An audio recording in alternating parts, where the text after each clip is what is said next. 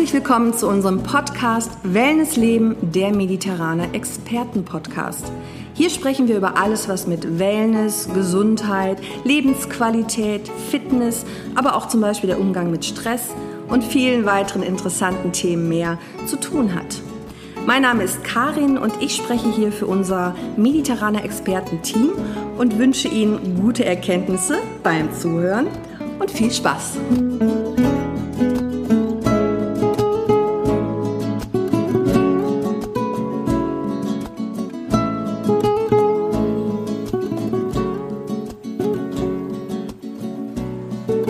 Besonders wenn Sie Anfänger sind, also wenn Sie noch nicht wirklich mit Saunieren irgendwie zu tun hatten oder das mal ausprobiert haben oder Wellness allgemein, aber auch erfahrene Saunagänger bekommen vielleicht noch das eine oder andere zu hören, was Sie noch nicht wissen. Es geht um Entspannen und Saunieren, aber richtig. Und was für eine gesundheitsfördernde Wirkung hat das Saunieren auf den Körper? In der Sauna geschieht Folgendes. An der Hautoberfläche bildet sich Schweiß. Der Schweiß verdunstet und führt dem Körper durch die Verdunstungsenergie Kälte zu. Übrigens, nicht alle Stellen am Körper sind gleichmäßig mit Schweißporen versehen. Ähm, es befinden sich zum Beispiel am Schienbein und an den Schleimhäuten wenig Schweißdrüsen, was ein brennendes Gefühl bewirken kann, wenn man in, in der Sauna ist. Aber wenn man öfter in der Sauna ist, im Saunatraining ist sozusagen, vergeht das recht schnell. Die Venen, vor allem die herzentfernteren und die oberflächennahen, vergrößern sich. Zum einen aufgrund der ja, der Wärmeeinwirkung, zum anderen um den Kühlungseffekt zu unterstützen. Die Herzfrequenz erhöht sich deutlich und dadurch wird eine wesentlich größere Flüssigkeitsmenge durch den Körper gepumpt. Dies führt unter anderem in Verbindung mit der nachfolgenden wichtigen Abkühlphase zu einem gewissen Trainingseffekt der Venen beim Saunieren. Durch den erhöhten Flüssigkeitsumsatz, vor allem in den oberflächennahen Zellen, werden Abfallstoffe, die die Funktionsfähigkeit der Zellprozesse einschränken, aus der Zellflüssigkeit geschwemmt. Der sogenannte Entschlackungsprozess läuft ab. Darüber hinaus hat man aber auch festgestellt, dass die Zufuhr von Wärme ganz ähnliche physiologische Auswirkungen auf den Körper hat, wie zum Beispiel die Sonneneinstrahlung. Unter anderem werden Glücks- und Entspannungshormone ausgeschüttet und man verspürt eine subjektive Stimmungsbesserung und Steigerung des Wohlbefindens. So ist auch nachvollziehbar, warum ausgeprägte Schwitzbadkulturen vor allem in den nördlichen Regionen zu finden sind. Also Finnland, Schweden nämlich überall da, wo es eher kalt und oft dunkel ist. Ich versuche Ihnen jetzt mal einen richtigen Ablauf eines Saunabades zu beschreiben. Die nachfolgenden Hinweise für das richtige Saunieren sind eine Mischung aus überliefertem Saunawissen und Erkenntnis der Medizin. Zu Beginn sollte man sich ausreichend Zeit für den Saunatag nehmen. Ein vollständiges Saunabad dauert mindestens zwei Stunden und soll Sie einfach entspannen. Richtig genießen können Sie in Ihrem Saunabesuch nur, wenn Sie nicht ständig aus Zeitmangel auf die Uhr schauen müssen. Deswegen gibt es zum Beispiel im Mediterraner auch in den Bäderkreationen, in den Saunen keine Uhren. Sie sollen auf sich selber hören. Ein entspanntes Saunabad soll zum Abschalten und Ruhefinden einladen und bedarf etwas Vorbereitung. Zunächst muss man beachten, wie man sich seine Wellnesstasche natürlich packt, um alles Nötige einzupacken und dabei zu haben. Saunatücher, Badeschuhe, Bademantel. Handy und Laptop haben aber allerdings nichts in der Saunatasche zu suchen. Dies lenkt einfach nur ab. Sie sollen ja auch abschalten vom Alltag. Auch sollten Sie nicht zu hungrig in die Sauna gehen, aber auch nicht mit vollem Magen. Also beides kann zu Unwohlsein führen. Beim Saunieren gilt generell, dass die Übertreibung in der Aufheiz- und in der Abkühlphase ungesund sind. Die Sauna sollte man nie nach einem ausgiebigen Essen besuchen, da die Verdauung im Magen-Darm-Trakt viel Blut benötigt. Zusätzlich wird beim Saunieren die obere Hautschicht durchblutet, sodass es zu Kreislaufproblemen kommen kann, vor allem zu Blutarmut im Gehirn. Aber Sie sollten auch nicht zu hungrig in die Sauna gehen. Beides kann zu Unwohlsein führen.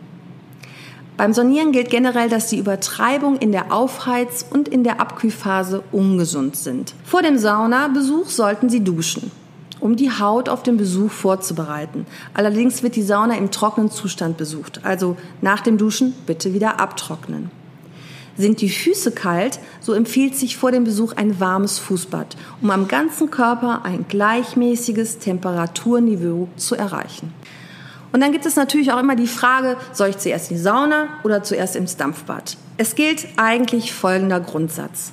Vom Feuchten in das Trockene. Also zuerst heiße Wasserbäder, dann Dampfbäder, Schwitzbäder und dann in die Sauna. Die Wirkungsweise von Heißwasserbädern, Dampfbädern, Schwitzbädern und Saunen ist gleich. Also auch nach einem Dampfbadbesuch ist die Abkühlphase super wichtig. Beim Besuch der Sauna, wir gehen von einer zum Beispiel finnischen Sauna aus, setzt man sich nach dem Betreten auf eine der oberen zwei Bänke. In der Regel gibt es drei Bänke, also drei verschiedene Höhen. Nach circa zwei Minuten sollte man sich hinlegen. Das entlastet den Kreislauf, da das Blut nun nur noch waagerecht transportiert werden muss. Zwei Minuten, wenn man keine Uhr in der Sauna hat, kann man aber sehr gut einschätzen, wenn man merkt, was der Körper einem sagt. Oft merkt man, oh, jetzt wird's mir zu heiß, dann sollte man sich hinlegen. Wie lange verbleibe ich in der Sauna? Eine wichtige Frage. Hierzu kann man keine generelle Antwort geben. Jeder muss hier ein eigenes Körpergefühl entwickeln. Auch dieselbe Person wird sich an unterschiedlichen Tagen verschieden lang in den Saunen wohlfühlen. Das hängt natürlich von Tageszeit, körperlichen und seelischem Wohlbefinden, dem Hormonhaushalt und vielen anderen Faktoren ab. Wichtig aber, auf den eigenen Körper hören und so lange in der Sauna verweilen, wie man sich wohlfühlt. Wie bereits gesagt. Vor dem Beenden des Schwitzganges ist es auch empfehlenswert, sich eine Stufe tiefer zu setzen. Also vor dem Rausgehen von der obersten sitzend, dann in eine in die untere oder die mittlere legen und ganz zum Schluss nochmal sitzen und dann rausgehen. Aber jetzt folgt der wichtigste Teil des Saunierens, die Abkühlphase. Man beobachtet leider immer wieder, dass dieser wichtige Teil von den Gästen vernachlässigt wird. Nach dem Verlassen der Saunakabine begibt man sich unbekleidet in den Freiluftbereich.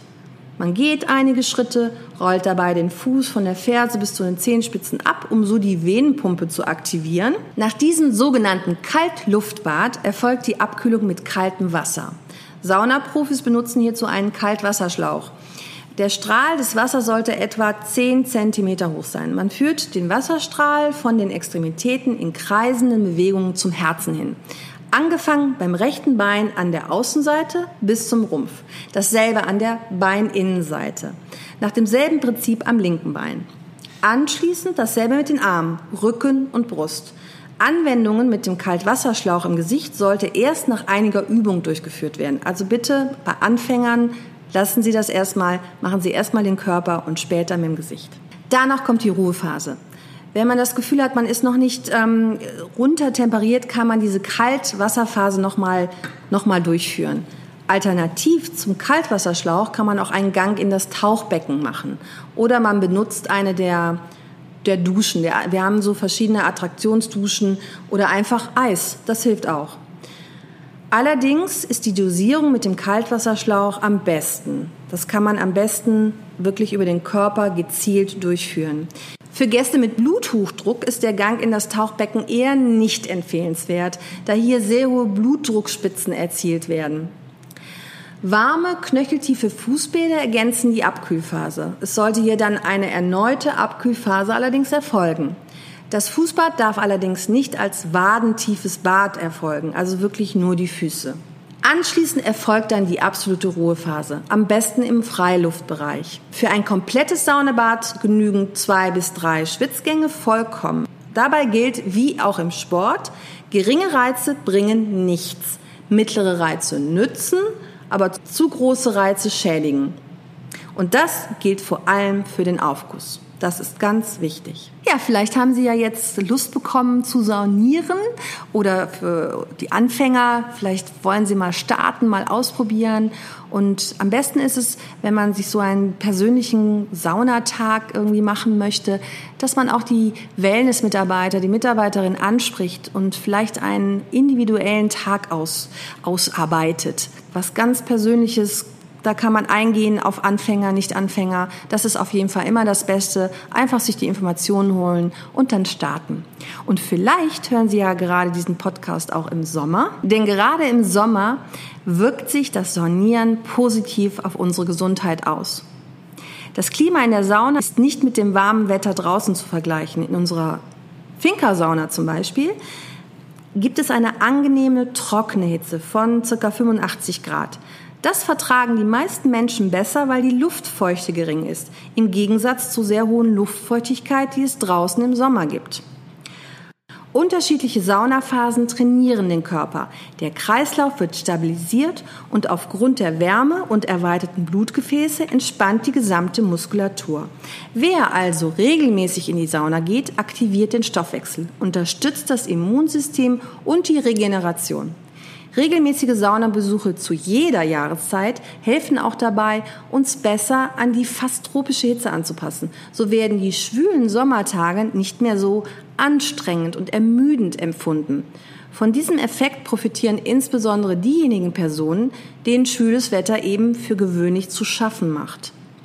In der trockenen Sauna kann der Schweiß auf dem Körper verdunsten und der Körper kühlt. Dünne Sommerluft mit hoher Luftfeuchtigkeit kann über der Haut zu einem sogenannten Wärmestau führen. Deshalb kann man auch oder gerade in der warmen Jahreszeit von der wohltuenden und erfrischenden Wirkung des Saunierens profitieren. Ein weiterer Vorteil von Hitze- und Kältewechsel ist, dass auch im Sommer unser Körper anfällig für Erkältungen ist. Zugluft und klimatisierte Räume können die körpereigene Abwehr schwächen. Daher können regelmäßige Saunagänge der lästigen Sommergrippe vorbeugen. Zudem treibt das regelmäßige Saunieren die Entschlackung an. Das hilft dem Körper, Wasserablagerungen zu vermeiden. Die Wärme wirkt außerdem körperlich entspannend, während die Ruhephase danach eine Wohltat für die Seele ist. Ein weiterer und ein letzter Vorteil vom Saunieren im Sommer ist, dass die meisten Saunaanlagen nicht so stark besucht sind, so wie das Mediterraner. So kann es vorkommen, dass man sich alleine in der Sauna entspannen kann und man im Saunagarten bestimmt ein lauschiges Plätzchen am Pool oder an der Bar zum Entspannen und Träumen findet. Die wichtigsten Tipps zum Saunieren aber richtig gibt es wie immer nochmal auf unserer Homepage www.mediterraner.de. Da können Sie die ganze Folge nochmal nachlesen oder einfach nochmal anhören. Und an dieser Stelle bedanke ich mich fürs Zuhören der Expertentipps und wünsche ganz viel Spaß beim Umsetzen, Ausprobieren, Saunieren und natürlich weitererzählen. Das Mediterraner Team freut sich natürlich auf Ihre Bewertungen und gerne können Sie Themenwünsche an podcast.mediterraner.de senden. Nochmals vielen Dank, haben Sie noch eine schöne Woche, viel Spaß und Erfolg eure Karin vom Mediterraner Expertenteam.